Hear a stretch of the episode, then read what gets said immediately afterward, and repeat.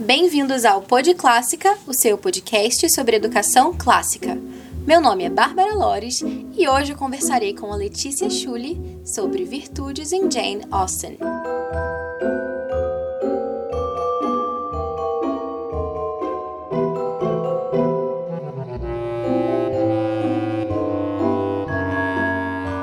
Olá, então iniciamos aqui o nosso episódio de número 20, mas que é o segundo episódio da nossa segunda temporada. Quero receber aqui então a minha amiga Letícia, anteriormente Letícia Quadros, agora Letícia Schulli. Porque já é uma jovem esposa e jovem mamãe também. Aqui na nossa entrevista não estamos só nós duas. Há um bebê a caminho. E a altura da entrevista, talvez a gente já saiba se é menino ou menina, né, Letícia? Exatamente. Bom, vou apresentar então para vocês aqui a Letícia. A Letícia, ela faz mestrado em estudos literários aqui na Universidade Federal do Paraná e é uma leitora assídua e voraz de literatura inglesa como um todo. E convidei ela aqui hoje então para falar um pouquinho pra gente sobre as virtudes em Jane Austen. É, muitas pessoas gostam dos livros da Jane, né? É, até há pouco tempo a gente, entre amigas, aqui a gente se reuniu para assistir um filme, né, de Orgulho e Preconceito, e conversamos também sobre o filme depois. Então, é uma autora que realmente tem uma grande influência mesmo nos dias atuais, né? Não ficou restrita ali à sua época, é realmente um clássico né, da nossa literatura.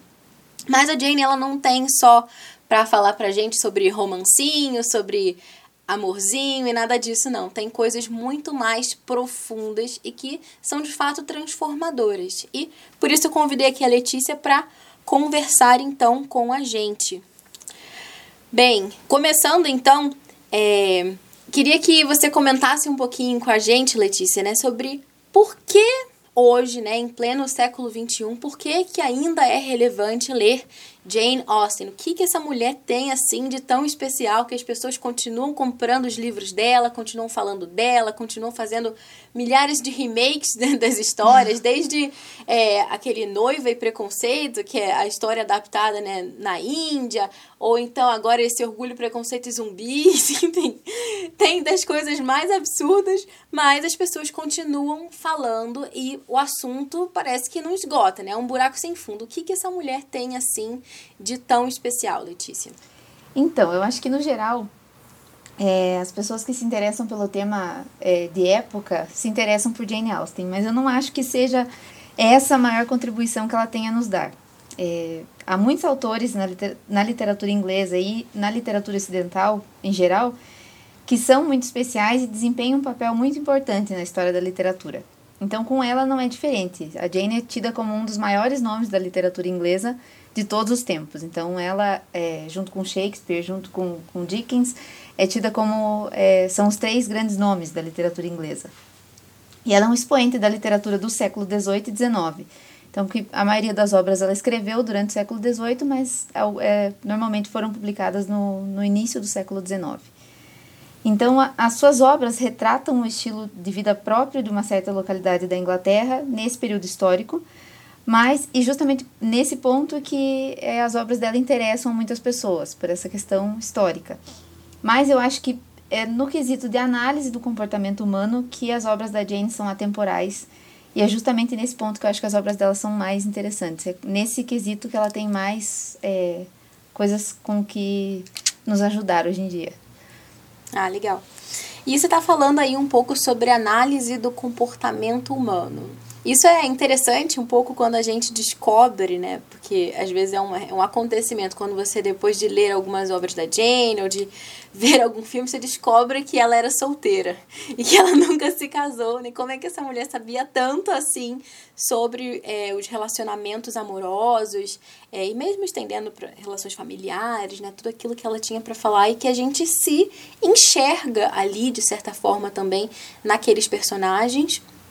E eles tem tanto é, algo de nosso que eles que a gente se reconhece neles e realmente é bem, bem interessante. Então fala um pouquinho mais assim pra gente sobre esse ponto de, né, por que, é, que a gente consegue se identificar tanto assim é, nesses comportamentos humanos, o que, que ela fazia, qual era a mágica da Jane? Eu acho que, em primeiro lugar, porque ela era uma grande leitora, então, inclusive, é, em algumas cartas de conselhos de escrita que ela, ela escreveu para os sobrinhos, para um sobrinho e para uma sobrinha, ela fala que todo escritor deveria ser antes um grande leitor. Então, ela inclusive dizia que em alguns momentos ela achava que ela deveria ler mais para continuar escrevendo. Então, acho que a partir daí ela já aprendeu muita coisa também sobre o comportamento humano que ela leu nas outras, nas outras obras. Mas o que eu acho muito interessante é que apesar de viver é, numa, num local tão tão escasso, digamos assim, de pessoas, ela convivia com um círculo social muito pequeno. Então era, era a família dela, né, o pai, a mãe, os irmãos e no máximo primos e alguns vizinhos. Então a Jane não, não tinha é mais ou menos o que a gente vê no, nos, nos próprios romances dela, né? Um círculo social menor, assim, mais estrito. E eu acho muito interessante que, apesar disso, é, ela era uma grande observadora. Então, acho que foi a partir disso que ela conseguiu é, colocar essa análise mesmo do comportamento nas obras, por ser uma grande observadora. Porque outra pessoa no lugar dela, com tão poucas pessoas para observar, não conseguiria fazer isso. É, e nisso, é, eu acho muito interessante que quando ela fala da, da Elizabeth Bennet no, no Orgulho e Preconceito, inclusive ela diz uma, um, em algum momento, acho que inclusive no dia que a gente assistiu o filme, é, eu comentei sobre isso, que a Elizabeth diz que ela gosta de analisar a personalidade humana. E o Mr. Darcy, inclusive, no romance, pergunta para ela: Mas como você faz isso morando num lugar tão restrito, vendo sempre as mesmas pessoas?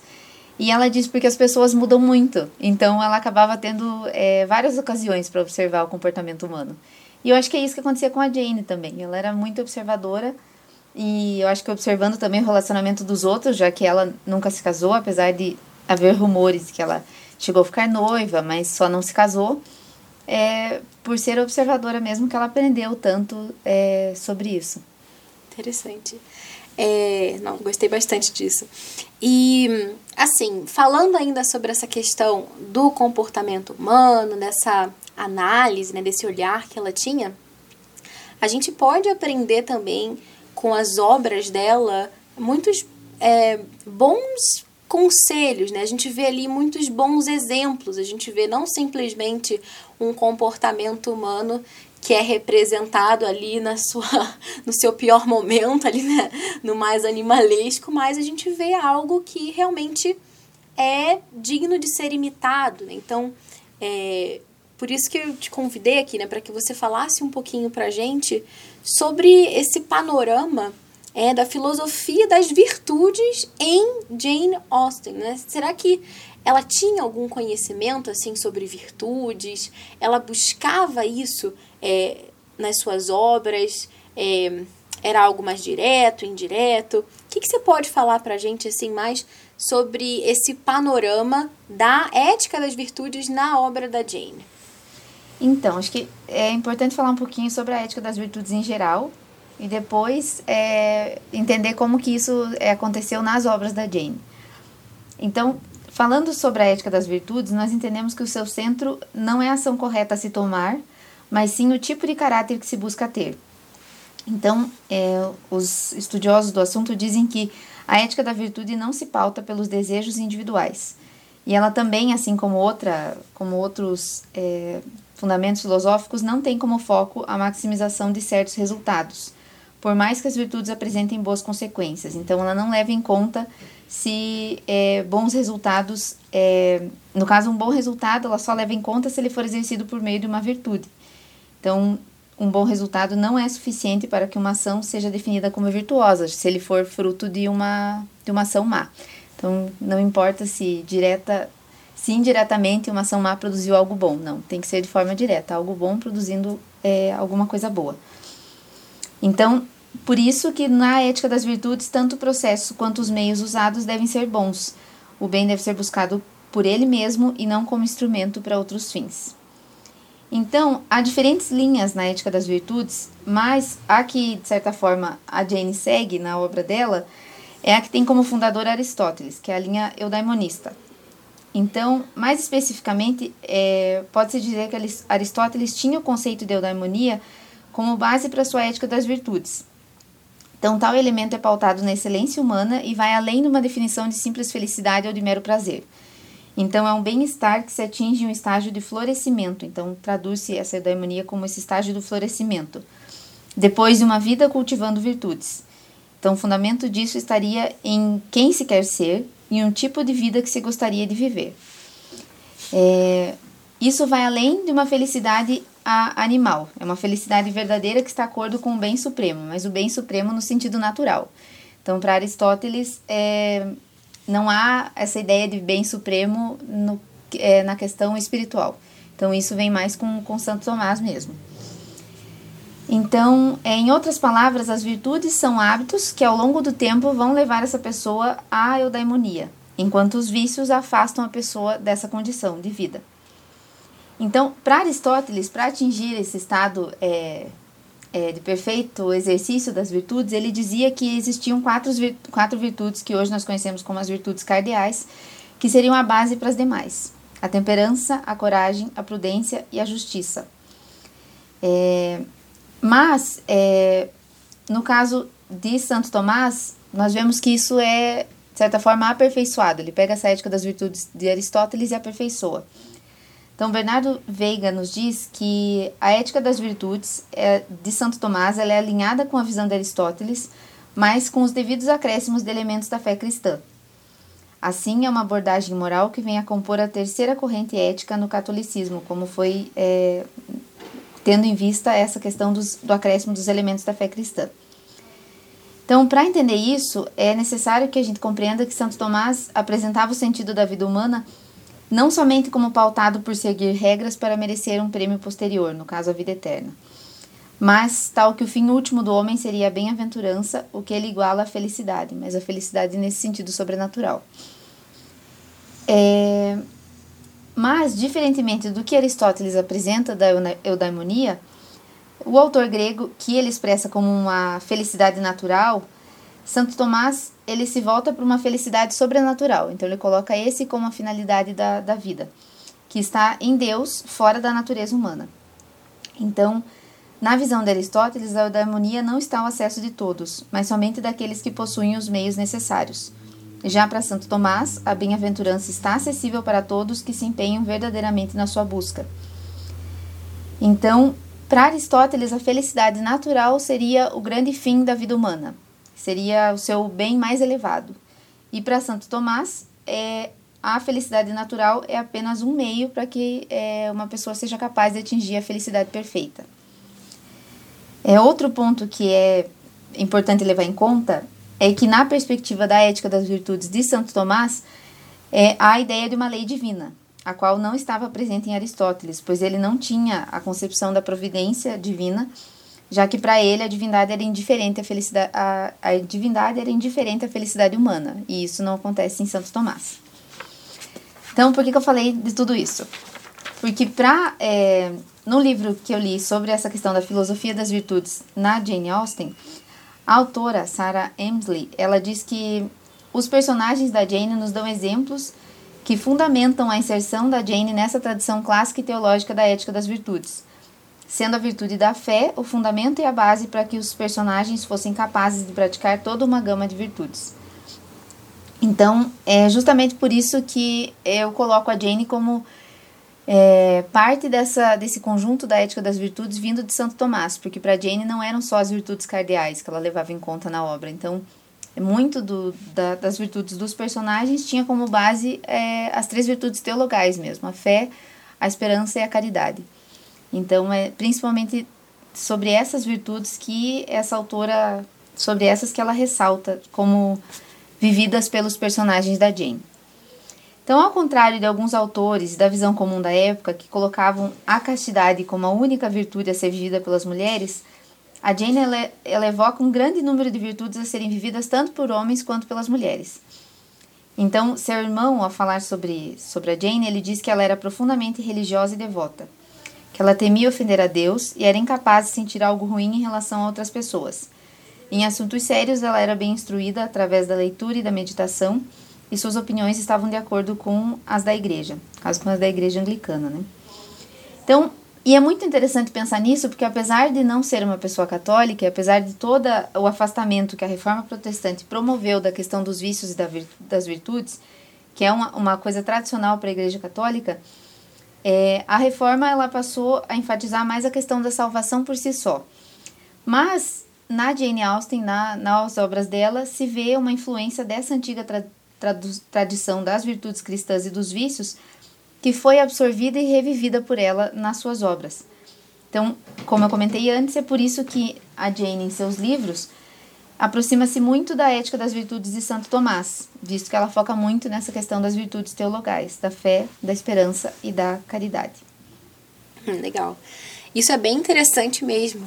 É muito bom, assim, a gente tem agora aí esse grande contínuo, né? A, a Jane como herdeira né, dessa tradição que vem lá de Aristóteles e passa por Santo Tomás e que ela bebe né, dessa mesma fonte. E isso é muito bom a gente, é, a partir desses óculos, digamos assim, quando a gente se detém é, a observar, a, a, analisar os comportamentos que ela, analisou, né, uma análise da análise, isso dá todo um outro olhar para a gente nesse momento.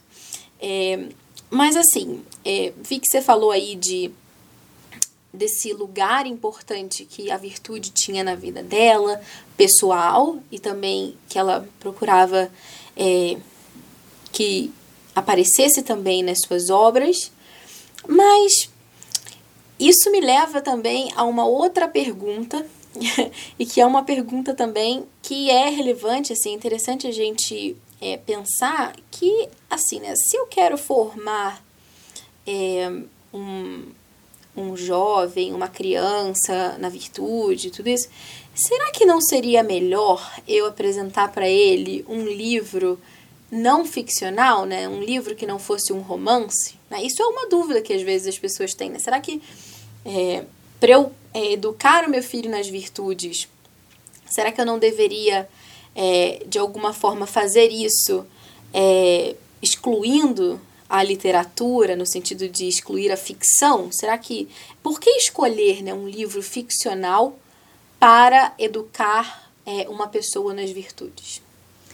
Então, é, os livros que não são ficcionais, como no caso os livros em que, por assim dizer, a gente tem a teoria sobre as virtudes, eles são realmente peças importantes na formação do caráter humano, na formação do caráter dos nossos filhos, né, na formação que nós queremos que eles tenham. Mas é, eu entendo que a ficção ela tem algo que é intrínseco a ela, que é apresentar diferentes é, tipos de caráter. Então, na literatura, portanto, a gente vai ter uma vasta gama de exemplos dos mais variados tipos humanos, sejam eles bons ou ruins. Então, vai depender também da escolha que a gente faz da ficção que quer apresentar para os filhos. Então, através da obra literária, nós podemos aprender e ensinar os nossos filhos através do exemplo. Então, do exemplo que a gente tem ali com os personagens, aprendendo inclusive com os erros desses personagens, sem precisarmos nós mesmos ou os nossos filhos passarmos por aquelas situações na vida. E eu acho que, inclusive, porque mesmo um livro que, que queira nos apresentar, como eu falei antes, a teoria sobre as virtudes, em algum momento ele vai tentar nos dar algum exemplo. Aquele exemplo pode ser um exemplo real, de alguma pessoa que tenha passado por aquela situação, mas na maioria das situações é um exemplo de algo que pode acontecer, né? De algo é, possível, mas não talvez real. Então, de certa forma, já se está apresentando um personagem, digamos ali, que passou por determinada situação e praticou certa virtude ou caiu em certo vício, e por assim dizer. Então, só esse ponto da exemplificação, de certa forma, já é ficcional. Então, é muito melhor é, no meu ponto de vista, utilizar a ficção para isso, já que ali, é, digamos assim, esse exemplo está bem, está construído de uma forma muito melhor.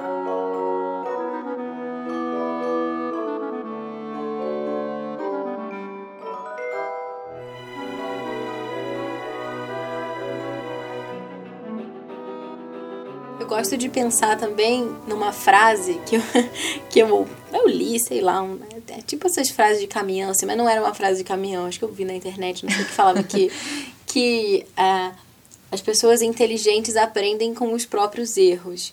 mas as pessoas espertas aprendem com os erros dos outros. Uhum. Ou seja, para você não precisar errar. E de fato, né, como numa, numa obra de ficção você tem ali é, uma gama de, enfim, né, dos mais diversos tipos de caráter, isso fica muito mais fácil. Como você tinha falado anteriormente, que a Jane, ela vivia num círculo social bastante limitado, mas ela lia muito. Então, assim, a gente também conhece né, as outras pessoas através da leitura. E isso é algo que fica muito claro, assim, quando a gente lê é, e vê nas obras dela, né, a gente é apresentado a pessoas dos mais diversos tipos e com as mais diferentes inclinações, enfim, todos humanos. E uma coisa que é importante também, que é legal, que nas obras dela, geralmente nós vemos ali seres humanos retratados, ou seja, pessoas que têm qualidades, que têm virtudes, né, que são os bons hábitos, e tem vícios também na mesma pessoa, né? Você uhum. encontra né, o exemplo de da Elizabeth e do, e do Darcy é muito gráfico disso. A gente até estava falando sobre isso nesse nesse dia do filme, né, que eu li é, um trecho desse livro, que é A Fórmula do Amor, que fala sobre os relacionamentos amorosos de Jane Austen e tudo. Eu não li o livro todo, mas é, em, em um dos momentos ela falava justamente sobre isso, que a, a grande beleza assim, do, do relacionamento da, da, da Elizabeth com, com o Mr. Darcy é que com o relacionamento deles, eles se tornaram eles procuraram se tornar pessoas melhores um para o outro. É, o Darcy ali, não sei se vocês já assistiram, se já leram, mas eu vou dar um spoiler aqui, então avança o áudio se você não quiser saber da história. mas que é, o, o Darcy ele faz aquele primeiro pedido de casamento para Elizabeth e ela diz que não, né? Porque ela estava revoltadíssima com ele, enfim, das coisas que ela pensava que ele tinha feito e tudo. E, né, ela estava sendo preconceituosa com ele também naquele momento, né? Por isso orgulho e preconceito. E ele lá, né, no alto do seu orgulho, chega para ela e diz: "Olha, você não vale nada, mas eu gosto de você", né? Ou seja, você tem uma família péssima, com péssimas, assim, né, com uma influência ruim, assim, sua mãe só quer saber do dinheiro, só quer que as filhas casem logo, seu pai é omisso, é, enfim, você tem uma família assim bem problemática, você é pobre, não tem dinheiro, mas olha esses seus belos olhos. Ou seja, ele chega e fala: olha, você tem tudo de ruim, mas eu me apaixonei, case-se comigo. E quando ele fala isso, lá do alto do seu orgulho, eu acho que ele tá se sentindo assim como se ele tivesse até fazendo um favor assim para ela, né? Nossa, eu me rendo à sua beleza, é, e tudo. Quando ela fala para ele, uh, não, tipo, não quero, ele tem um choque de realidade e ele começa a enxergar nela não alguém a quem ele tá fazendo o favor de se casar ou alguma coisa assim, mas alguém que vale a pena ser conquistado, alguém por quem vale a pena lutar, que vale a pena agradar, né? Que as coisas não estão aí assim a, a, ao seu bel prazer e que vem tudo de graça e que é simplesmente ele diga case-se comigo que qualquer um, qualquer pessoa vai casar com ele, não é assim, né? Então ele percebe, opa, peraí, né? Tem alguma coisa errada aqui, né? E aí ele começa de fato a dar provas do seu amor por ela e a lutar por ela de uma forma, né, que é assim muito concreta, né, com as coisas que ele faz por ela e tudo isso. E essa autora nesse livro ela dizia, né, que é, toda essa paixão que ele tinha por ela até esse momento também era bastante irracional, né? Então ele estava se rendendo mais ali é, digamos que é um vício do que é uma virtude, porque ele estava tipo, vou casar com você porque eu não tiro você da minha cabeça, assim, você é, enfim, vai destruir a minha vida, mas eu vou me casar, vou me lançar nessa loucura. e ela, ao contrário, assim, ela, né, tava lá com o seu orgulho ferido, porque naquele primeiro baile, né, ele disse que ela não era assim tão bonitinha assim, né, a ponto de fazê-lo dançar com ela e tudo isso. E depois ela, enfim, ouve coisas ruins sobre ele E essas coisas ruins meio que confirmam aquilo que ela pensava sobre ele, né? Aquele preconceito. Então, nossa, tá vendo? Ele é ruim mesmo, bem que eu pensei, né? Então, ela tava com orgulho ferido, veio outra pessoa e falou, não, realmente, né? Sabe quando você tem uma primeira impressão ruim sobre uma pessoa, mas você não tem fatos, né? E aí vem outra pessoa, comenta um negócio, falando, realmente, aquela pessoa, eu sabia, né? Eu sempre soube que não era flor que se cheirasse. e depois, quando ela também tem um choque de realidade, é, que até você relembrou, né, quando a gente estava discutindo depois do filme, que ela recebe a carta dele em que ele explica, né, todas as coisas que aconteceram, ela fala uma frase, né, que repete aí como que era a frase. Ela disse que até aquele momento ela não conhecia a si mesma, né? Exatamente. Então, e hum. então ela passa a se conhecer, né, porque ela conhece ali né, o seu preconceito naquele momento, ela vê como ela julgou ele mal, como ela foi injusta com ele. E ela também, a partir de então, começa a, ir a dobrar né, esse, é, o próprio orgulho também, porque quando você percebe que tem uma falha, você, né, sua reação inicial é né, esse, esse orgulho, nossa, eu como fui capaz de fazer isso? e ela começa a vê-lo com outros olhos. Então é um trabalho dele por se tornar uma pessoa melhor para ela e um trabalho dela, né, de procurar se tornar também uma pessoa melhor para ele. Então você vê aqui, né, nesses dois personagens que são ali os protagonistas, você vê que eles têm problemas, que eles têm defeitos, que eles fazem coisas que não são boas, mas que eles procuram corrigir, que eles procuram melhorar, eles procuram mudar isso. Então isso é muito humano, assim. É, em, assim, eu comentei já sobre isso, mas queria saber se você tem também algum outro exemplo, assim, mais concreto de alguma virtude, né? A gente falou aqui sobre humildade deles, né? Falamos sobre essa caridade também, né? De não julgar uhum. o outro sem né, ter essas provas, né? Inocente até que se prove o contrário. Mas queria saber se você tem alguma outra coisa que você gostaria de, de comentar com a gente para poder ajudar os pais também, até para eles, quando é, oferecerem esses romances né, para os filhos, para dar, digamos que assim, alguma chave de leitura, alguma coisa mais concreta, né, exemplos de, de virtudes vividas pelos personagens da Jane. Então, é, primeiro aqui eu vou falar um pouquinho sobre as virtudes vividas pelas personagens femininas, depois eu falo um pouquinho sobre os personagens masculinos. Então é muito interessante pensar que quando a Jane é, começou, digamos assim, o seu processo de escrita, um dos, seus, um dos seus primeiros escritos é um romance epistolar, que é o único romance epistolar da Jane, que se chama Lady Susan. E neles, nesse romance nós não temos uma heroína, temos uma anti-heroína. Então, é, a Lady Susan não se importa com a culpa, ela não é afetada pela sua consciência e ela, de certa forma, é surda às vozes dos outros seres humanos. Ela apenas ouve a sua própria ganância, a sua própria inveja e o seu próprio orgulho. Então, aqui, de certa forma, a gente tem uma experiência de escrita que a Jane fez. Provavelmente esse livro foi escrito por volta de 1794, só que foi publicado é, um certo tempo depois. Mas é um estilo de escrita que a Jane realmente abandonou depois. É seu único romance epistolar e é seu único romance em que nós temos como personagem principal uma anti-heroína. Então, depois, de certa forma, a Jane tomou o outro lado, né? Trabalhando com a heroína, que, claro, todas elas têm seus defeitos, mas olhando mais sobre o ponto de vista positivo, né? Não sobre o lado negativo. É, em A Abadia de Northanger, é, que foi escrito um pouquinho depois, entre 1798 e 1799, nós temos uma, um outro estilo. É, a Catherine, segundo essa autora do livro sobre a filosofia das virtudes, é, é, o que ela entende do que a Jane Austen fez com essa personagem é que ela possuiria virtudes inatas e precisava apenas aprender sobre como conciliar essas virtudes inatas com as etiquetas sociais.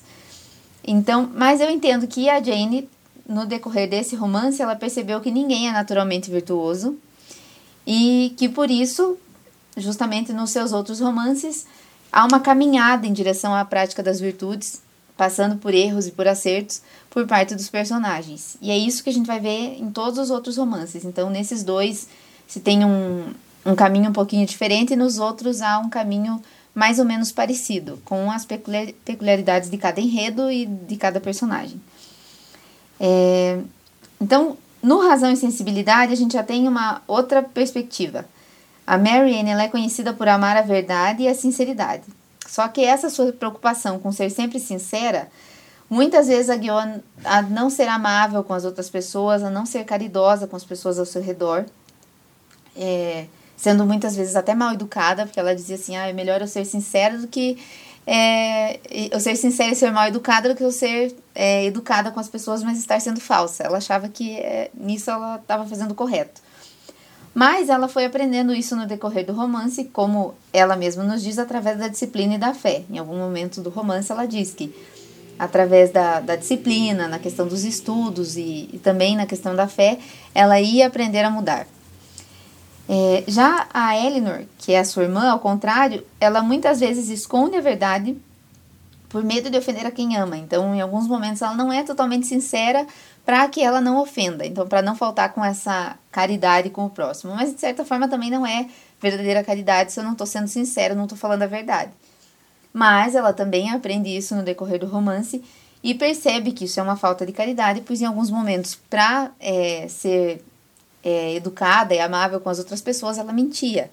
Ou não, não inventava propriamente uma história, mas omitia a verdade, né?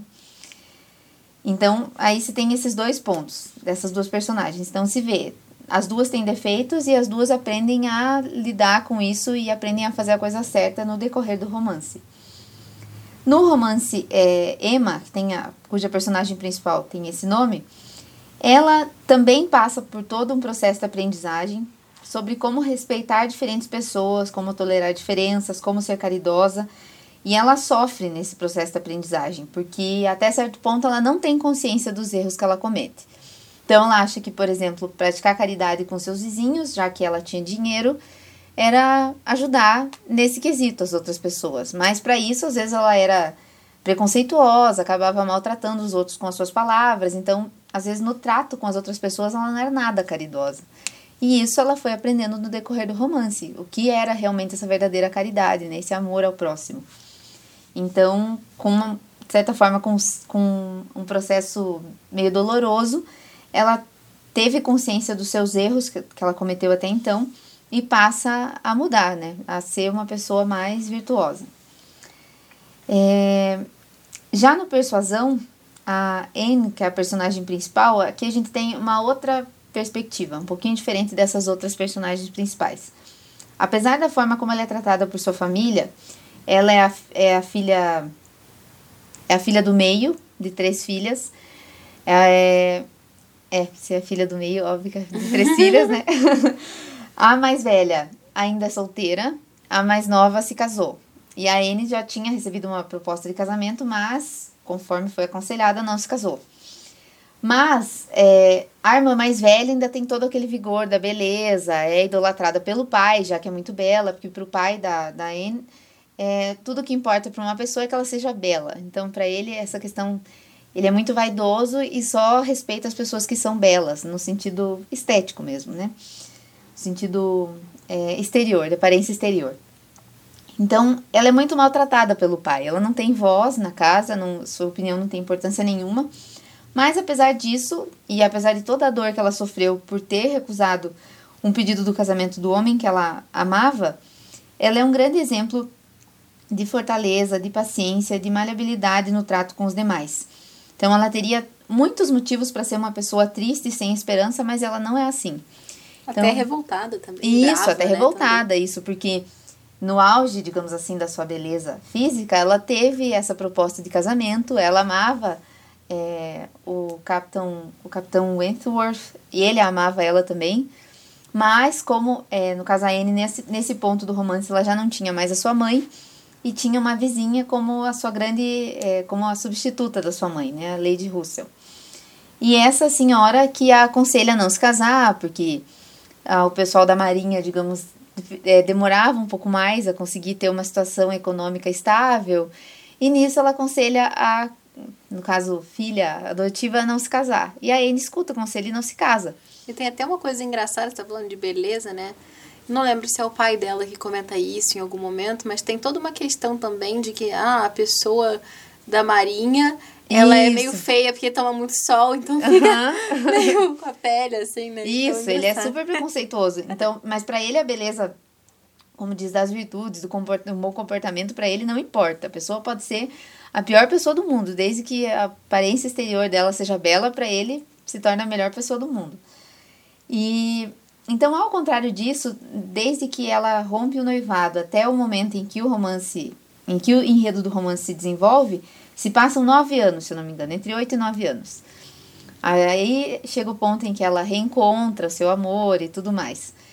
É, mas, apesar disso, ela, em certo momento, ela não tem esperança nenhuma de que eles retomem o, o, o relacionamento que eles tinham, mas apesar disso, em nenhum momento ela é triste ou revoltada, como você comentou, ou não tem esperança. Então, ela, como eu estava é, comentando com você, ela é uma personagem muito constante nessa prática das suas virtudes. É, a esperança é a grande virtude aqui praticada por ela. A esperança de que algo. De que, assim, de que a vida dela, de alguma forma, vai ser boa, digamos assim. De que tudo no final dá certo. Vai dar certo. Se não deu certo é porque não chegou no final. Exatamente. é, e de, eu, assim, eu acho que devia ser muito difícil para ela lidar com, com essa família. E então, quando, por exemplo, a irmã mais nova, que já era casada e era uma pessoa que se queixava da vida a todo momento, pede para que ela vá para a casa dela para ajudar a cuidar dos filhos, a Anne acha isso um alívio, apesar dela saber que ela vai ficar só escutando a irmã dela reclamar e reclamar e reclamar da vida e se queixar. A irmã dela se achava uma pessoa muito doente, então ela só reclamava. Apesar disso, ela, vê, ela pensa assim: ah, isso é um alívio, pelo menos eu não vou ter que ficar mais um tempo convivendo com meu pai, com a minha, com a minha outra irmã e tudo mais. Então ela sempre, de certa forma, enxergava o lado bom das coisas. E era muito prestativa, assim, nesse, nesse quesito para ajudar os demais. Então, num outro romance, no, no Mansfield Park, a Fanny, é, essa autora coloca a Fanny como uma personagem contemplativa, porque de certa forma ela abstrai-se do meio em que ela está é, e sempre pensa no que é correto a se fazer. Então, é, alguns autores colocam que para as personagens da Jane, é, a grande fonte de felicidade delas seria o casamento, mas isso não é verdade para todas as heroínas da, da Jane. Para Marianne, para Emma e para Catherine, nós podemos dizer que sim, que de certa forma, o, através do casamento, elas encontraram a sua grande fonte de felicidade, ou só poderiam encontrar a sua grande fonte de felicidade no casamento. Mas para Eleanor, para Fanny e para Anne, elas já praticavam uma série de virtudes desde o início dos romances e a felicidade delas, de certa forma, já estava nessa prática das virtudes. Então, é, a felicidade delas não dependeu exclusivamente do casamento. Um casamento bom e sábio veio incrementar a felicidade dessas personagens, mas não era a, a finalidade da vida delas ou a única coisa que podia torná-las felizes.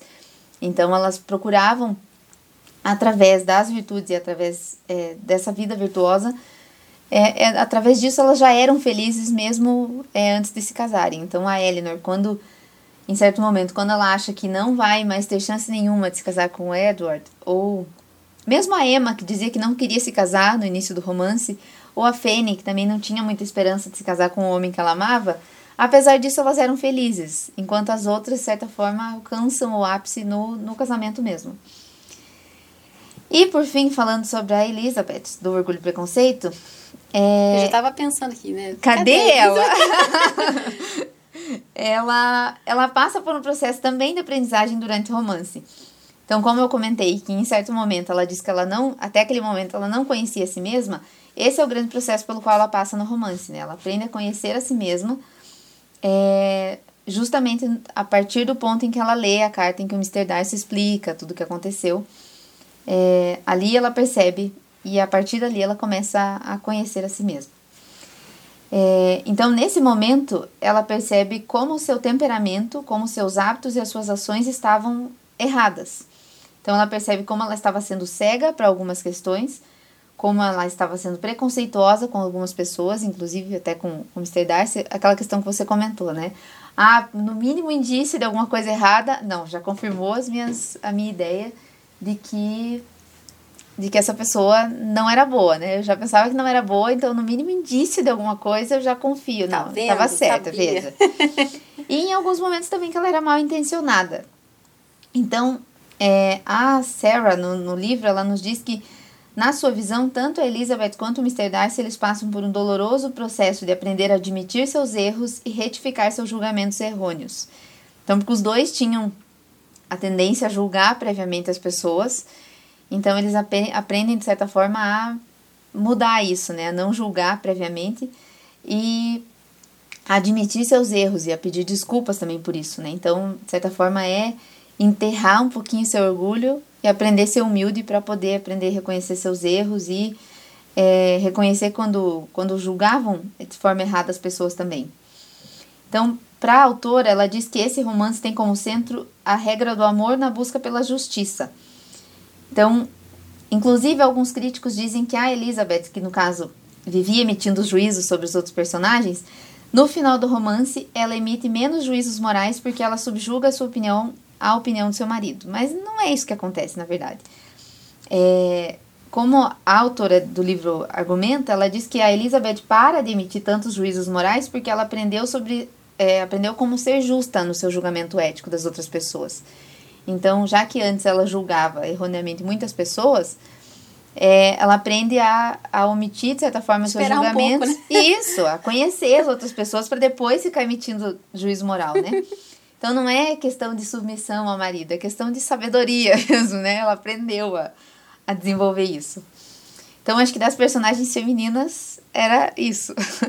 Depois eu comento sobre as virtudes nos personagens masculinos. Legal. E para que idade, assim, você recomendaria é, esse início da leitura dos romances da Jane? Assim, a partir de quantos anos você acha que os pais já poderiam oferecer esses livros para os filhos? Então, eles são livros longos, na sua maioria, tem alguns que são um pouco menores, é, e levando em conta a temática dos livros, como, é, claro, tem toda essa temática amorosa, então talvez não é uma temática que você vai querer trabalhar com os filhos quando são muito pequenos. Ou há também os personagens que não são muito bons, né, no decorrer do, dos romances. Eu acredito que para começar, claro, tem uma há alguns romances pelos quais é melhor se começar do que por outros, eu acho, é, que são mais leves, por assim dizer. Mas eu acredito que Depende, depende também da, da rotina de leitura de cada criança, de que, contato com a leitura cada criança tem. Mas acredito que em, ao redor de 12 anos, mais ou menos. Já que são é, livros longos e densos também, para se entender. Então, acho que a partir de 12 anos, é, uma criança já conseguiria, claro, com a ajuda dos pais, ler bem esse livro e, de certa forma, extrair tudo que esse livro tem para lhe ensinar.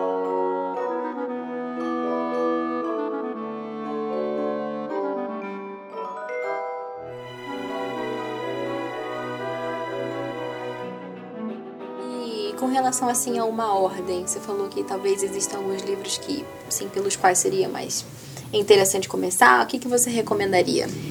Então, eu acho que o Razão e Sensibilidade é um livro, de certa forma, ele é mais leve, mas talvez eu acho que começaria dos, dos grandes romances, né? É, deixando a, a Abadia, por exemplo, e a, o Leite Susan para depois.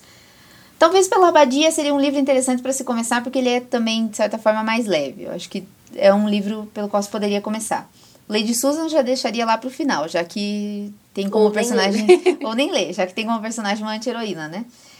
Outro livro que eu deixaria mais. É, que eu faria a leitura com os filhos depois seria o Mansfield Park, porque nesse. Essa questão da, é, dos erros que os personagens é, praticam é muito presente. Então, eu acho que a criança já tem que estar com um senso é, crítico bem aguçado para perceber, digamos, o que é certo e o que é errado ali no romance e para entender é, bem o que a autora estava querendo dizer. Já que muitas pessoas entendem esse livro como ai, uma crítica da Jane ao, ao patriarcado e a essas coisas assim, sabe? Então, entendem o livro de forma muito errada, sendo que na verdade o livro está mostrando como que alguns pais podem ser. É, podem tomar decisões erradas na educação dos seus filhos, podem ser omissos na educação dos filhos e como isso pode levar a consequências desastrosas. Então, acho que esse eu deixaria para depois. Então, acho que a, o Abadia de Northanger seria um bom livro para começar, porque é mais leve nesse quesito. É, mas também tem, tem que ter esse cuidado com pensar que a personagem principal é apresentada como uma pessoa é, que tem as virtudes de, é, inatas e isso não existe. Então, é, tem que ter esse cuidado na hora de apresentar esse livro para os filhos. Mas fora isso, acho que seria um bom livro para se começar. Depois, eu acredito que o Razão e Sensibilidade, o Persuasão. Em seguida, o Orgulho e Preconceito, porque é, é um livro complexo, no, eu acho que ele é mais complexo na escrita, é, a, escrita dele é um pouco diferente das outras, mesmo nas traduções, eu acho que ele, é, ele precisa de um nível de atenção um pouco maior para se entender tudo que a Jane quis colocar ali, mas é, eu acho que nessa ordem. Deixa eu ver qual tá faltando. Aí poderia entrar Emma, acho que entre Emma e Orgulho e Preconceito poderia se revezar a ordem.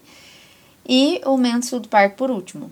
Realmente pela questão que eu comentei, que ele é um que é um livro em que persuasão, é, você falou.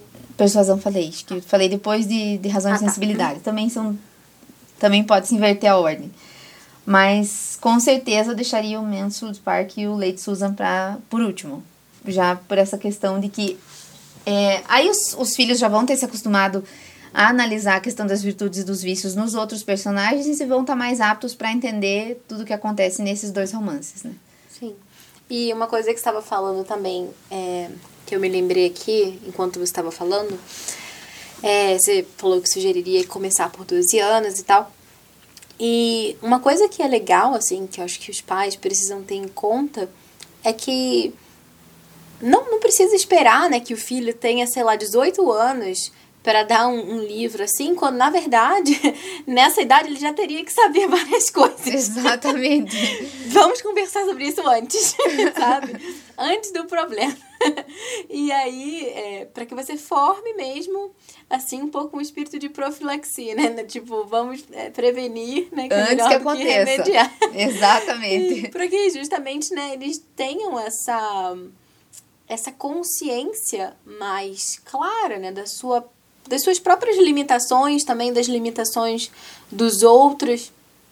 Isso faz com que é, todas essas questões de relacionamento que acontecem na adolescência, não relacionamento amoroso só, mas mesmo de amizade, tem toda uma problemática nesse sentido de ser aceito pelo grupo, de como os outros me julgam e tudo isso, e que toda essa leitura dá uma uma bagagem, uma, uma perspectiva que é muito própria, né, que é diferente, que ajuda a gente também a ter um olhar diferente sobre as coisas que acontecem. E às vezes os pais podem estar pensando assim, nossa, né, mas eu não consigo ler Jane Austen. Como é que meu filho de 12 anos vai ler? Então, é, uma coisa que eu estava lendo recentemente era, lendo não, escutando até num, num num podcast também, porque eu também escuto podcast, sabe, Letícia? Eu também lavo louça, eu também. Enquanto eu faço as coisas, eu vou escutando. É... E aí eu escutei uma, um áudio que a pessoa estava falando justamente sobre apresentar livros tidos como difíceis, né, para adolescentes, enfim, é, crianças. E aí ele dizia, essa, essa pessoa, né, que é uma, uma mãe homeschooler e tal, estava comentando que você não precisa apresentar para os seus filhos apenas os livros que estão no nível de leitura deles. Por quê? Né? Imagina, seu filho é um bebê também, né? Se você, se, você não lê para o seu filho os livros que estão no nível de leitura dele, porque ele não tem nível de leitura algum. né? Ou mesmo uma criancinha pequena, sei lá, um filho de 3 anos, de 4 anos, essa criança não lê, ou pelo menos não lê livros, né? E você lê para ela um conto de fadas dos irmãos Green, né? Então, não está no nível de leitura dele. Então, tudo bem que você ah, apresente para o seu filho um livro que não está no nível de leitura dele aos 12 anos. Ah, mas como que eu vou fazer então? Ele vai se desinteressar? Leia em voz alta. Leia para o seu filho. Às vezes a gente tem essa ideia né, de que ler para a criança é uma coisa que fica, né? Quando o seu filho começa a aprender a ler, você não precisa mais ler para ele, né? As pessoas têm essa ideia. Uhum. Mas isso é muito ruim, porque é, se você pensar na... É, historicamente, toda essa experiência do livro, né? Você pensa, sei lá, no século XIX, era uma pessoa que pegava o livro e ficava Exatamente. lendo e as outras pessoas ficavam ali escutando, não tinha televisão, né? Então, e é uma coisa ótima, porque é assim que você desenvolve o prazer pela leitura. Uhum. Às vezes, o seu filho com um livro na mão, ele não consegue, às vezes, extrair um prazer daquilo, que ele tem a dificuldade de ler assim, interpretando, digamos, né? Tem pessoas que têm esse dom e você vai fazendo aquela leitura, você vai dando voz àqueles personagens de uma forma que você realmente, sabe, cativa a uhum. atenção das outras pessoas e nossa, né, que legal. É, tem pessoas que às vezes não gostam de ler, mas ficam lendo áudio, ficam ouvindo audiobook um pouco por causa disso. Não que a gente não deva ler, mas para instigar um pouco esse amor pela leitura e para apresentar leituras que são mais difíceis, esse é um recurso excelente. Às vezes a mãe fala, ah, mas meu filho não gosta de ler. Você já fez a experiência de ler para o seu filho? Ler para o seu filho de 12 anos. Sim, sente ler para o seu filho, né? Isso vai dar para ele memórias maravilhosas, né? Ao longo da, da, vida dele, ele vai lembrar da mãe que tinha um tempo com ele, sentava com ele e lia junto. E assim você vai cultivando também essa intimidade, esse espírito de cumplicidade, né? De confiança em que o seu filho vai chegar para você e vai conversar com você, é, vai ver em você alguém que pode escutá-lo, né? não simplesmente alguém que fica em cima dele, cobrando, perseguindo ele. Uhum. Enfim. Então acho que isso é uma coisa legal também. Muito interessante. E eu também acho que assim não, algumas pessoas podem dizer, ah, mas eu lendo para o meu filho talvez demore muito mais do que eu entregando o livro na mão do meu filho para ele ler.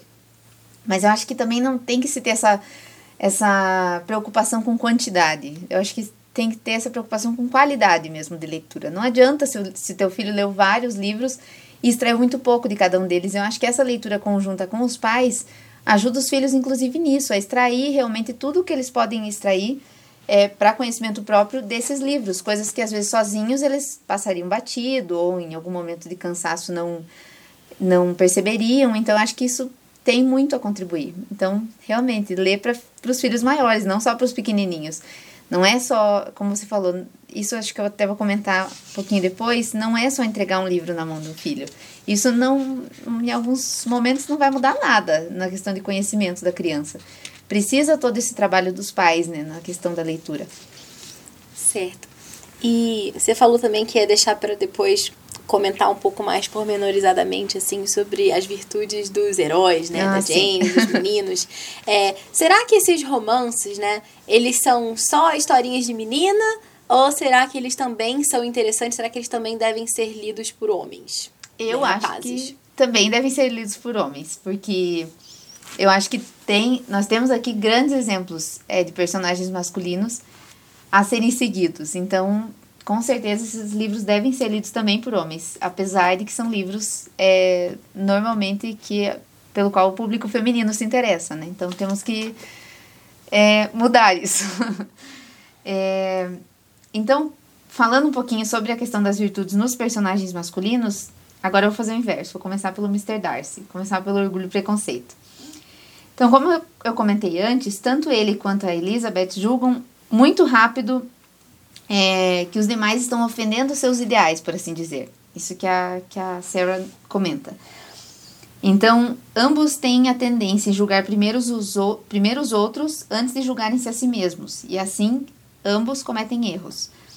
Então, durante o romance, ele, é, o Mr. Darcy precisou aprender a olhar com mais atenção antes de julgar os demais, a deixar, no caso, o Mr. Bingley, seu melhor amigo, né, a tomar suas decisões sozinho.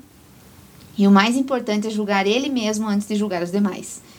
Então, assim ele também abre-se a possibilidade de que os outros podem comportar-se de, forma, de uma forma melhor do que ele espera, porque ele sempre esperava que as pessoas iam se comportar mal, por assim dizer. Então, um, acho que um grande choque de realidade que ele tem disso também é quando a, em uma viagem a Jane e os seus tios é, o encontram. E ali ele percebe, nossa, mas a família de, uh, a Jane não, a Elizabeth, estou confundindo os nomes.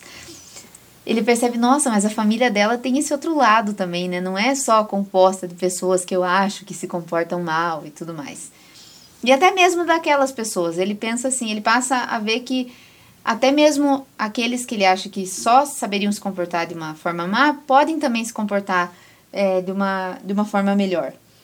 Então, é, é nessa educação do julgamento, digamos que os dois passam, que a virtude pode florescer. Então, por isso que a autora coloca que a coragem, a coragem mesmo de admitir seus erros, de admitir que seus julgamentos são errados, a, a, busca pela justiça, então por ser justo com os demais, e a busca pelo amor verdadeiro são os ideais de orgulho e preconceito.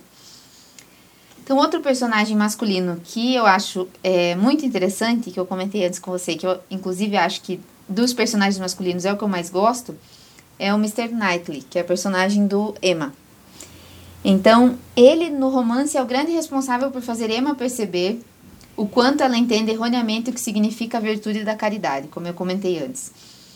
É, então, como a Sarah nos diz, a, a Jane não precisa permitir que ele aprenda algo, pois ao contrário do que aconteceu com o Mr. Darcy, que teve que, é, de certa forma, ajustar seu comportamento, sua perspectiva, seu julgamento, no momento em que ele se viu apaixonado pela Elizabeth, o Mr. Knightley seria, no conjunto da obra da Jane, um estandarte do homem virtuoso, digamos assim. Ele não precisou aprender nada durante o romance.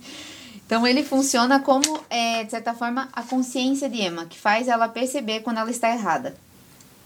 Então alguns críticos dizem que a, que a Emma foi educada pelo Mr. Knightley, de certa forma, para se tornar digna de ser sua esposa. Então alguns colocam como, como esse ponto. Mas, na verdade, isso, mas isso não é verdade, porque o Mr. Knightley sempre amou Emma desde o início do romance, mesmo com todos os defeitos que ela tinha.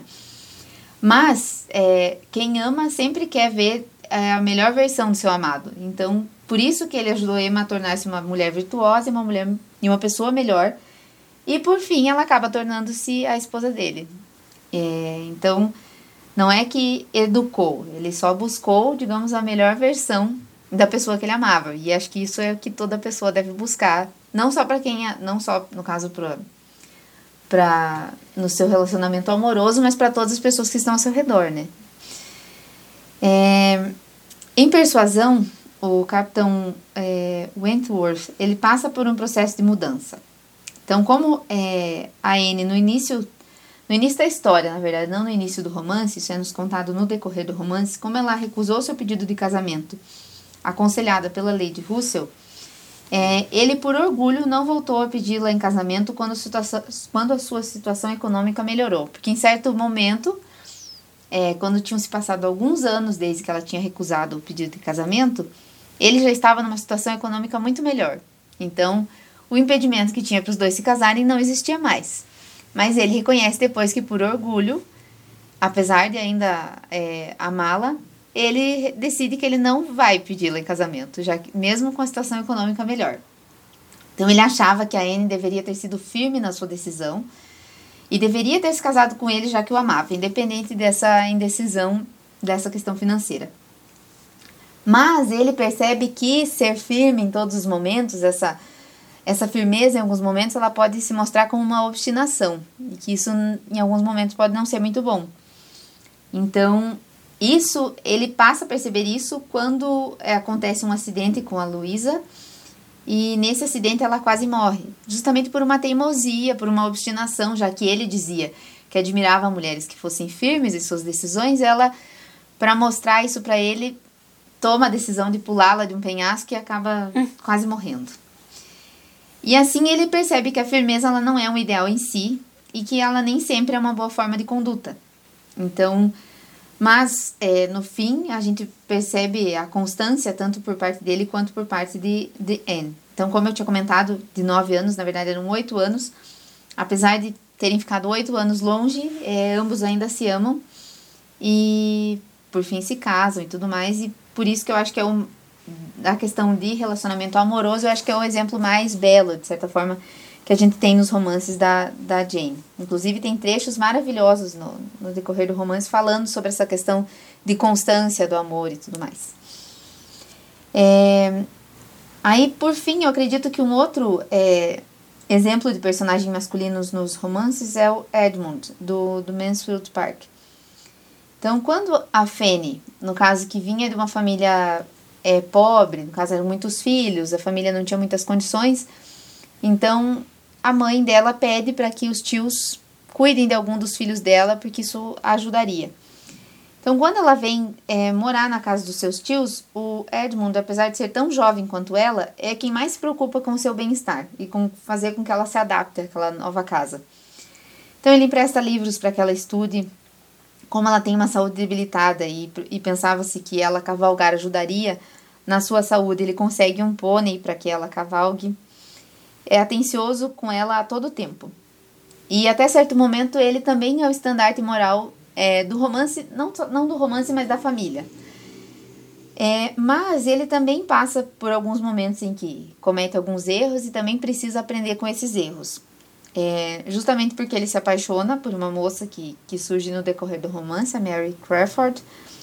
E esse amor o cega por alguns momentos. Então, levado pelo sentimento que ele sente por ela, ele inclusive participa de uma peça teatral totalmente imoral, é, sendo que ele estava se preparando para se tornar um pastor. Então, a Fanny achava que o Edmund não permitiria que os primos é, encenassem aquela peça, porque era extremamente imoral. Ela recusa-se a participar até o último instante, mas ele, no caso, para agradar a moça pela qual ele estava apaixonado, ele decide que ele vai atuar, já que é só uma peça de teatro. Mas, na verdade, dessa peça saem muitas coisas erradas nesse romance. É, mas por fim, ele percebe o quanto ele estava cego e o quanto ele só tentava enxergar coisas boas na Mary, é, coisas que ela não possuía, mas que ele tentava enxergar nela. E volta a ser o Edmund que a Fanny conhecia tão bem e o, o homem que ela amava.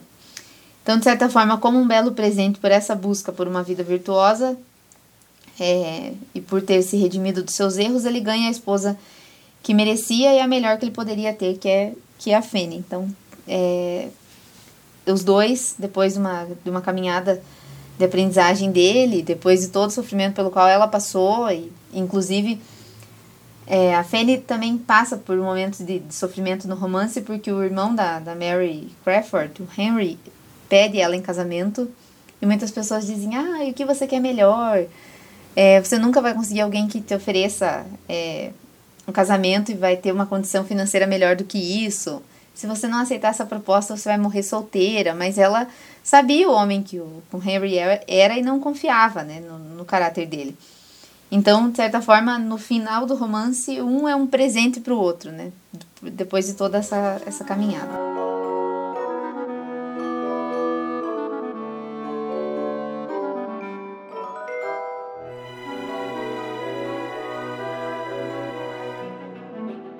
E assim, por fim, Agora que os pais já devem estar aí animados, né? Os pais de filhos pequenos estão esperando eles crescerem para poder comprar. e os que já já têm ali os filhos lá pelos 12 anos já estão entrando no site da Amazon, já estão comprando todos, toda a coleção. O que, que você sugere assim para esses pais assim de uma forma mais concreta? Você falou que não é só dar o livro, né? Então, o que, que eles podem fazer é, para que de fato essa leitura seja assim frutuosa, para que é, não seja simplesmente um livro a mais que eles leram, ou pior, um livro chato, mas né, que é, realmente essa, essa leitura contribua para a formação do caráter dos filhos. Né? Será que os pais precisariam acompanhar de alguma forma? Como que eles poderiam fazer isso? Então, eu acho que em, é, o primeiro ponto é que eu acho que todos os livros que é, que eu vou dar, por exemplo, para os meus filhos lerem, primeiro eu tenho que ter lido. Então, eu acho que é inconcebível pensar em dar um livro para o filho ler sem ter lido antes. Eu preciso saber é, que livro eu estou entregando para o meu filho, né? Então, acho que esse é o primeiro ponto. Porque só assim eu vou ser capaz de discernir se aquele livro se adequa para a idade do meu filho, é, tendo como base a, toda a bagagem de leitura que a criança já tem. É, e eu acho que também nenhum, nenhuma leitura vai agregar muito se nós ficarmos só na leitura em si só.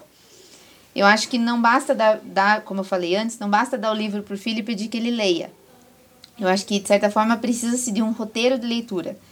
Perguntar o que aconteceu no trecho em que ele leu aquele dia, para ver se o filho é capaz de, de certa forma, resumir o que ele leu até aquele ponto. Esclarecer alguns trechos que possam ter se tornado confusos para a criança e chamar atenção justamente para os pontos com os quais nós queremos trabalhar. Então, se eu quero trabalhar com a questão das virtudes, eu tenho que chamar atenção depois que meu filho leu aquilo.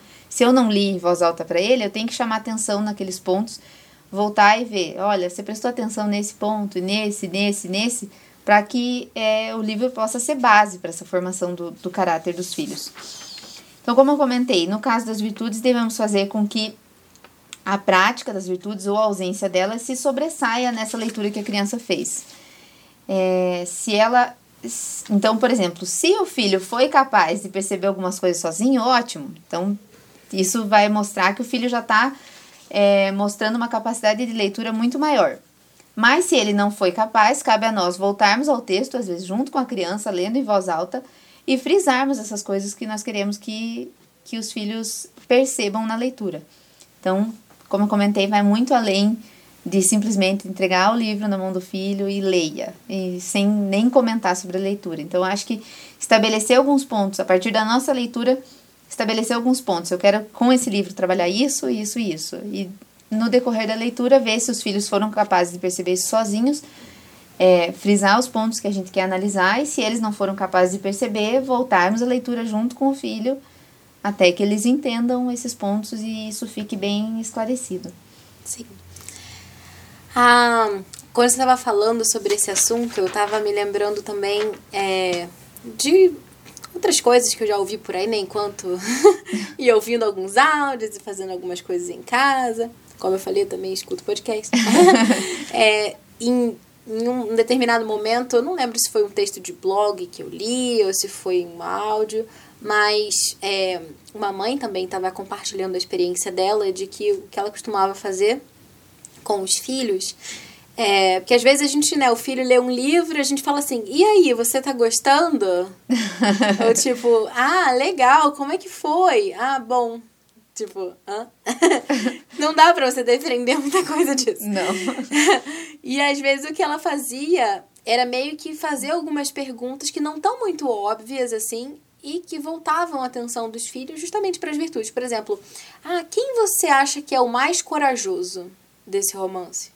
Sei lá, por exemplo, Mansfield Park, né, que você está citando aí agora. É, sei lá, é, é, não fala claramente, não tem nenhuma linha lá que tá falando, ó, oh, o Edmundo é corajoso, ou ah, a Fene é medrosa, sei lá. É, mas não tem, então você precisa de fato olhar, ver os atos daquelas pessoas para dizer quem é o mais corajoso e por que, que ele é o mais uhum. corajoso. Né? Então isso ajuda meio que de uma forma indireta a que você também não fique caçando ali uma resposta pronta, mas é que você de fato reflita sobre aquela obra, né? Então perguntar, né? Quem que é o mais corajoso, é, quem, não sei, fez o ato mais generoso, talvez, ao longo desse romance, enfim. Perguntas assim que não são muito óbvias, mas uhum. que fazem refletir e isso ajuda também. É, um outro ponto também que eu acho que é legal para os pais terem em conta é de não dar as respostas, né, prontas. Porque senão fica como se fosse simplesmente a lição do livro uhum. chato. Né? tipo, ah, eu leio aqui, minha mãe quer que eu perceba isso e isso. Ah, legal, próximo. Sabe? Então, às vezes, você fazer pensar mesmo, perguntando coisas, né? uhum. né? Por exemplo, é, você lê um, um, trecho lá, seja em voz alta, ou seu filho leu, de repente essa passagem que a a Elizabeth lê a carta e ela tem esse todo essa clareza com relação ao seu autoconhecimento e tudo. Fazer perguntas, né? Usar um pouco método socrático, assim, de perguntar coisas é, sem dar a resposta direto na pergunta, né? Porque às vezes a gente faz a pergunta, sabe? Já tá ali, né? Implícito. Você é só copiar, né? E perguntando para que o filho chegue à resposta, também, né? Como uma coisa própria, não como algo simplesmente que tá uhum. ele está copiando de você. Isso dá mais trabalho, dá, mas o fruto, né? Muito, é mais. Muito maior. É, claro. E, enfim, né? E também é uma, uma coisa boa quando ele chega, assim, a essa conclusão sozinho, porque você deixa de fato o livro conversar com o filho, né? O autor conversar com o filho e não toda essa cultura que a gente tem hoje de que você precisa é, ter sempre um mediador, né? Um, uma pessoa que filtra e faz uma introdução exaustiva sobre um livro, por exemplo, e você já tem toda uma chave de leitura pronta antes mesmo de ter aberto ali a primeira uhum. página. Eu recentemente estava começando a ler Emma. Emma, para mim, é o único que falta ler, né? Sem ser aqueles outros, né? Uhum. Que ela escreveu um pouco antes. E Lady Susanna também não li, mas os outros já, né? Os mais famosos. E assim, a Emma é o único que faltava. Então comecei a ler e tal. Daí tinha um prólogo, acho que foi isso. Não tenho certeza se foi esse livro mesmo, mas eu acho que sim. E a, a autora começava a falar sobre várias coisas, né, nesse prólogo. E aí falava assim no final, né? E assim, leia isso aqui depois que você acabar de ler o livro, sabe? Tipo, leia o prólogo quando você acabar de ler o livro. Porque senão não tem graça nenhuma, né? Você vai Já vai ser uma leitura guiada. a história É. né? Então, deixe, deixe se surpreender pelo autor, né? Essa era mais Uhum. ou menos a ideia, não lembro as palavras exatas desse prólogo, não sei se ela falava isso no final, no início do prólogo, mas ela dizia isso, assim, né? Leia o livro, depois você lê isso aqui, esses comentários, né? Então, isso acho que é uma coisa também que, que ajuda bastante. É, mas quero agradecer, então, a sua disponibilidade. Sei que não é fácil, principalmente nesse momento da vida, primeiro trimestre, finalizando a dissertação de mestrado, passando mal com a gravidez. Então, quero agradecer é, em nome de todos os ouvintes, que eu tenho certeza que aproveitaram bastante, é, em meu nome também, porque eu fiquei muito feliz da gente finalmente ter conseguido ter essa conversa, que a gente está planejando já desde a da primeira temporada do Pod Clássica, mas agora, finalmente, graças a Deus, saiu. Então, eu te agradeço e espero que a gente possa conversar em muito mais ocasiões também. Deixa aí o seu recado final, onde que o pessoal pode te encontrar, onde que eles podem é, ouvir mais coisas interessantes sobre literatura. Bom, então eu que tenho que agradecer por estar fazendo parte aqui das, nessa entrevista aqui do Pod Clássica. Acho que esse canal está contribuindo muito para essa questão, ajudando os pais né, na, na educação dos seus filhos e vai continuar ajudando muito ainda, então eu que tenho que Tomara. agradecer. É, acho que, só finalizando uma questão que você comentou dos livros, eu acho que muitas pessoas têm medo de encarar certos livros pelo que leem sobre o livro primeiro. Então, é verdade. isso eu acho que é, um, é algo que, que precisa ser revertido. Então, primeiro o livro, depois você lê sobre ele. Então, é, senão você já. Ou você entra no livro com uma expectativa muito grande, ou você é, começa a ler o livro com medo do que você vai encontrar ali. Não, eu, eu não vou entender direito, não vou ser capaz de analisar. Então, como você comentou, ah, será que meu filho vai ser capaz se talvez nem eu sou capaz de ler os livros da Jane? Não é assim. Então, primeiro o livro, depois as análises. Eu acho que esse é um ponto para se ressaltar. Então, você perguntou onde podem me encontrar. Então, eu tenho um canal sobre, sobre literatura, que é o Porção de Literatura. A ideia lá agora é começar. Eu comecei já a análise da Ilíada, então é, é começar a análise dos clássicos mesmo, começando desde os gregos, passando pelos romanos, por todos esses, analisar todos esses clássicos. Então, fazer, de certa forma, um panorama histórico da literatura dos clássicos mesmo. Então, começando desde lá até quando chegarmos, talvez, em Jane Austen e nos autores é mais Você vai estar recentes. mais velha, Letícia. Sim. É um, é um roteiro muito grande, mas eu acho que isso tem muito a contribuir.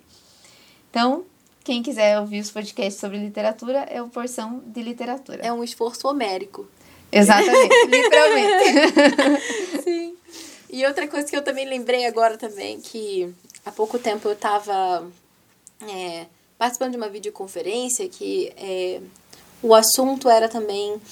é, era muito interessante, era uma, uma, uma videoconferência que ia ser tratado um assunto, mas antes de ser falado sobre esse assunto, que era sobre ensino, ensino clássico, tudo, é, no início dessa, dessa videoconferência, é, é uma prática, eu acho, né, que é a leit desse, desse grupo, que é a leitura de uma poesia. Então você lê a poesia simplesmente por puro deleite, lê aquela poesia, uma poesia, uma pessoa lê, depois outra pessoa lê, a mesma poesia em voz alta, e depois conversam sobre aquela poesia, antes de, de iniciar o assunto de fato. E aí, a, o, o guia, digamos assim, né? O que que você percebe quando você lê essa poesia? É, o que que você se pergunta quando você lê essa poesia? E do que isso te lembra? Te lembra de alguma coisa, essa poesia, alguma outra coisa? Então, ao invés de ficar, sabe, essa, esse... é, tirar um pouco esse, esse óculos de crítico literário, que é um saco, né? tipo, é, a- perdeu completamente o sabor, né, a aula de literatura das escolas, que simplesmente não fazem outra coisa a não ser analisar. E analisar obras que geralmente não leram, né, praticamente. Analisar resumos, que é o pior ainda. Então, é, não deixam que aquela criatura tenha um contato com o autor, com o livro. E a- parece uma coisa tão chata aquela análise que perdeu completamente a graça o livro. E fora que às vezes você lê também uma análise completamente tendenciosa, que colocam na boca do autor coisas que ele nunca diria. E aí quando você vai ler, se você é, enfim, é influenciado por esse tipo de análise, você realmente acha que o autor disse tudo aquilo uhum. que ele não disse. é bem um pouco como Elizabeth, né? Tipo, você não, bem que eu pensei que ele ia dizer isso mesmo, né? Bem que eu sabia que Jane Austen era feminista. Isso, tipo... esse, esse é um tema Sempre constante. soube. Esse é um tema constante. Justamente por isso, ah, porque ela mostra personagens que, que mudam e que se posicionam, mas acho que isso entra no ponto que eu comentei ali. Não é que a Jane, é, por exemplo, se revoltasse contra a tradição que colocava sempre as mulheres como... como é, que as mulheres sempre deviam só praticar a virtude da castidade. Então, que ela fez foi perceber que foi mostrar realmente que, que as pessoas. Outra, né? Exatamente, que as pessoas têm que viver uma gama de virtudes e não só essa, né? Então, e que as mesmas virtudes que as mulheres têm que viver, os homens também têm que viver, né? Em, no geral e tudo mais. Então não tem nada de, de, de é, revolucionário aqui, né? Na verdade é o contrário, a Jane volta para a tradição clássica dessa questão das virtudes. Mas ah, os críticos adoram, como diz a colocar coisas na boca do autor, e isso com vários autores.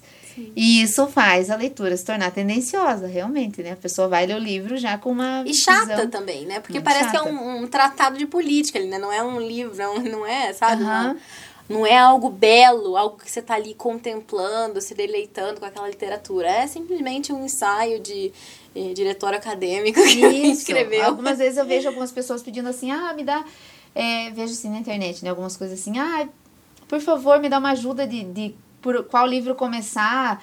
E às vezes eu vejo as pessoas, na questão da literatura mesmo, eu vejo algumas pessoas indicando assim, ah, por exemplo, começa pela história da literatura ocidental, do Carpo. Não acho que esse seja o caminho, sabe? Começar pela história da literatura. Ele vai estar tá ali analisando, e ele analisa de forma breve cada livro, porque ele tem muitos livros e muitos autores dos quais tratar. E se você nem leu aqueles livros, não vai fazer sentido. Então, acho que o caminho realmente é começar pelo livro. Depois você vai para a história, se você se interessar pela história da literatura. Depois você vai para análise. Primeiro o livro. Então, acho que a gente tem que voltar para o livro. Como você comentou.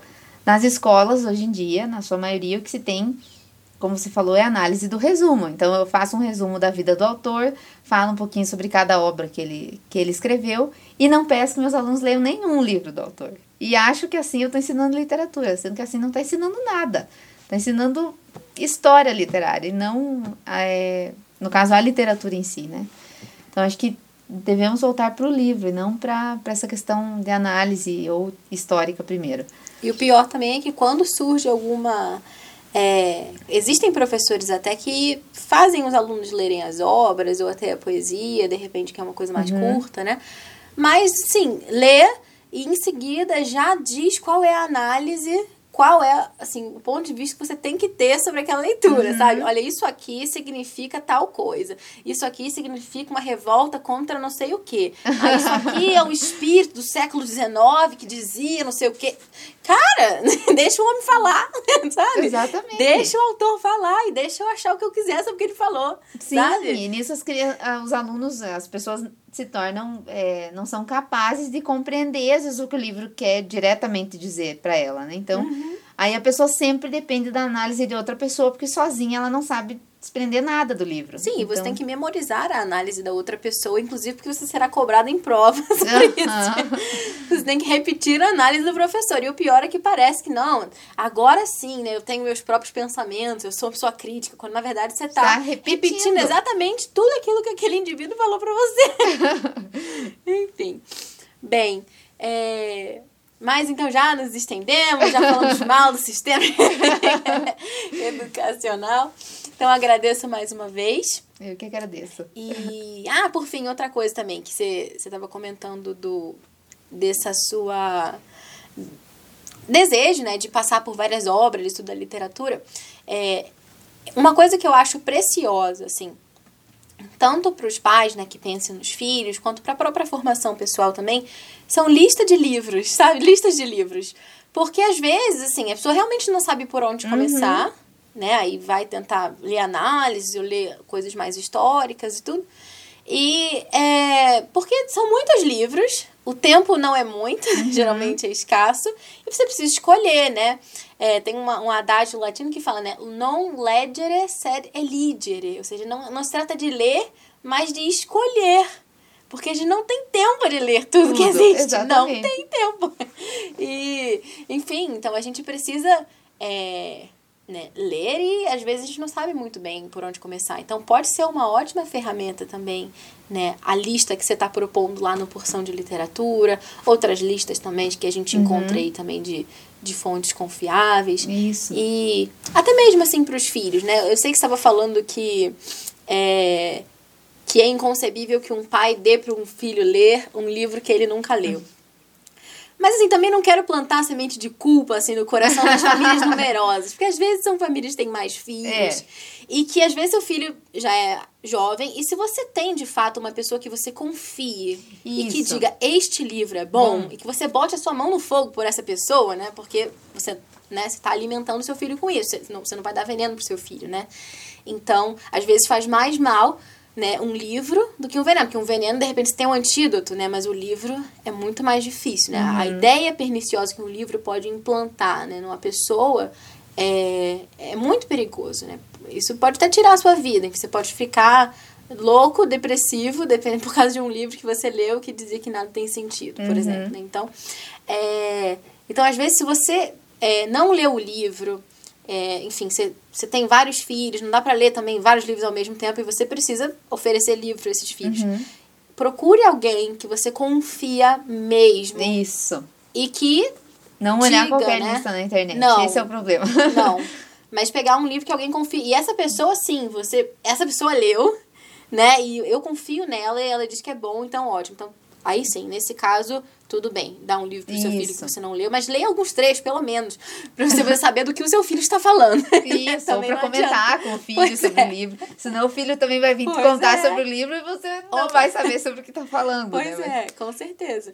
Então, isso ajuda também, né? Ter essa, essa, essa pessoa e que ajude, né, como, como um guia, assim, nesse mar, né, de, da navegação, né, como um, bibliotecário, né? Que você isso. chega lá para ele e fala, eu queria um livro sobre isso. Eu, ah, esse aqui, né? E tal. então, ajuda muito. Então, te agradeço mais uma vez e espero que a gente tenha a oportunidade de conversar muitas vezes mais sobre muitos outros assuntos. Obrigada.